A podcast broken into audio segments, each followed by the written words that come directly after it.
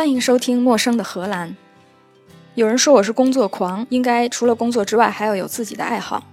可是我就喜欢解决问题，自己的问题解决完了，就想解决别人的问题。有问题的时候就解决，没问题的时候就创造问题去解决。比如说，怎么用笔记本电脑发面啦？怎么把锅改成塑封机呀？怎么教兔子用马桶？怎么改装上下水？怎么修理洗衣机？再比如，怎么自动监测机器人的准确性？怎么预测鱼的产量？怎么把一个传统公司数字化？这些事儿对我来说都是一样的。我的工作就是我的爱好，我的爱好也是我的工作。今天就聊一聊在我的行业里面的面试。我从事咨询行业，经常被面试。也会面试别人。今天我们不讲面试里面的基本问题，比如说你从哪里来，为啥来这里，要到哪里去。我们今天讲一讲面试里的高级问题。不了解的可以听个热闹，了解的自然知道我所言不虚。问题一：你与客户意见不同怎么办？如果可以跟客户讨论，这些都不是问题。这个问题问的是，有些客户非常坚持自己的意见，强迫你按他的方案去执行，可是你明明知道这个方案是行不通的。最简单的方法就是听客户的，把钱挣了，然后让客户自己看出来他的这个方案不行，再去做下一步的补救。可是客户请咨询公司，一来是为了补偿他们内部人力不够的情况，二来也是为了获得一些知识和经验。我们不能说比客户更了解他们的业务，但是我们可能相同类型的客户不止服务他一家，在某一个特殊的问题上，我可能比他们更有经验，或者看到了某种方法在其他的客户行不通，并且为什么。我们不能很容易的提出最好的方法，但是非常容易避免之前犯过的错误。可是这个时候呢，你明明知道客户坚持要做的那个方案不行，就这么随便听他的呢，就觉得良心过不去。但是如果不听他的呢，又僵持在这儿，好像很不合作的样子。有一次我就遇到过一个奇葩的客户，没办法讲具体的内容，我们就打个比方，他给我两根火柴，让我搭一个正方形，这个从理论上讲就行不通。那你可能想跟他解释这个为什么行不通？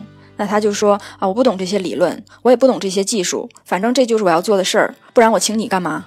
那好吧，那我把这两根火柴呢，把它掰断了，这样我就有了四个半根火柴，我可以给你搭一个正方形。他说那不行，我这个项目的要求就是用两根火柴搭一个正方形。这个时候你要怎么办呢？就跟他说这件事儿我们做不了，你觉得谁能做，你找谁做去？还是就这样僵持着？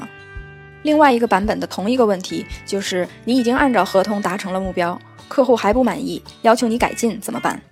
这个听起来就更熟悉了。很多时候你已经做了设计 A，客户说那 B 为什么不行呢？然后你又帮他们测试了 B，然后他又提出了 C，他又说要改成 D，他又说要改成 E，最后在项目节点的时候他又说嗯，看起来还是 A 比较不错。这个时候你就非常火大，精力也浪费了，时间也浪费了，然后不停的加班，就是为了帮他证明他的四种方法都不行。如果我们平时在私下聊天儿。这是一个非常容易讨论的问题：怎么处理跟客户的矛盾，或者怎么样平衡客户没有止境的要求？但是在面试里，如果你听到这个问题，一时之间你要怎么回答呢？自然，新手有新手的回答，高手有高手的回答。不过从公司的角度讲，核心思想就是一定要坚决发现新的商机，千万不能失去商机。在客户不满意的地方，马上可以提出新的提案，不能破坏客户关系。还有一点重要的就是，千万别忘了收钱，不能自己无止境的搭进去成本，让客户不断的获利。这些核心思想很容易讲，但是在实际工作中，每一次情况都不一样。所以在面试的时候，通过这个问题，很容易了解应聘者的经验，还有他处理问题的方法。问题二，怎么通过了解客户的需求，给客户带来价值？这个问题听起来很容易。但是因为它非常抽象，所以应聘人的眼界跟愿景在这个问题里面高下几分。我听过比较多、比较一般的答案，就是认真倾听客户的需求，找到自己有什么产品可以满足这个需求，跟客户推荐这个产品。我也听过高手的答案，他会讲到怎么样发掘客户的需求，发掘到其他竞争对手发掘不到的需求，然后组织出来一套完整的产品加服务的方案。引导客户了解，利用了这个方案，在满足目前的要求之外，还会给客户带来什么新的商机？问题三：怎么让自己在领域里不断提高？我一直从事技术领域的工作，所以就以技术领域为例。那这个问题就变成：怎么让自己在技术领域里不断提高？这个问题算得上是我最头疼的问题之一。随着年龄变大，我越来越发现我的性价比和刚毕业两三年的年轻人比，优势越来越小。因为现在技术迭代非常快，我们过去十年、二十年的经验有很大一部分和现在流行的技术已经不相关了。虽然我能看得出来，因为对理论还是有一个比较全面的了解，所以当有一个新的理论出现的时候，可能很容易看明白这个新理论。可是从理论到实践，还需要非常多的尝试，需要非常多时间跟精力。而时间跟精力就是年轻人比我们更有优势的地方，而且他们也不会被家庭牵扯太多的精力。那回到这个面试的问题，怎么让自己在技术领域不断的提高呢？通常听到的答案就是我愿意花时间，我愿意花工作以外的时间学习。可是这个时候就很想跟他探讨，那时间跟精力是有限的，而流行技术那么多，一下子出现在市场上，你要怎么办呢？通常到这个时候，大家就没有了答案，我心里也没有答案。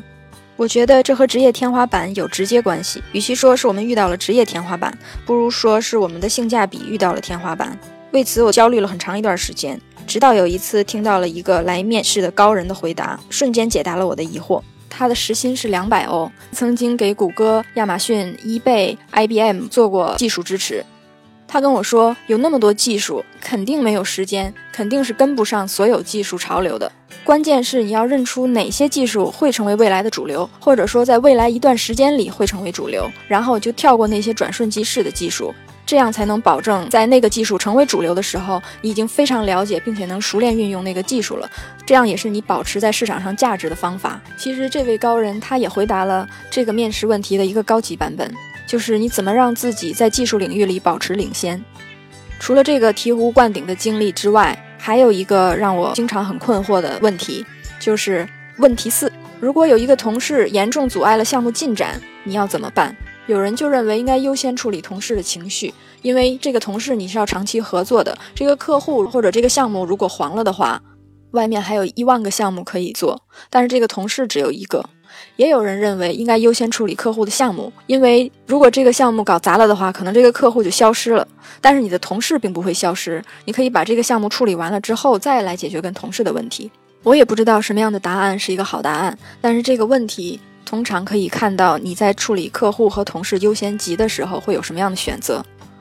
除了这四个问题之外，还会有一些其他的。今天没有时间仔细说。比如说，你怎么完成一个关于你不熟悉的话题的报告会？你遇到一个客户很难沟通怎么办？你怎么指导其他的同事支持其他人的创新想法，并且怎么处理这个创新的风险？如果有两个同事在一件事上不能达成共识，来找你讨论，你要怎么办？这些问题都是按我的个人经验总结起来的，仅供参考，并没有标准答案。陌生的荷兰，下次见。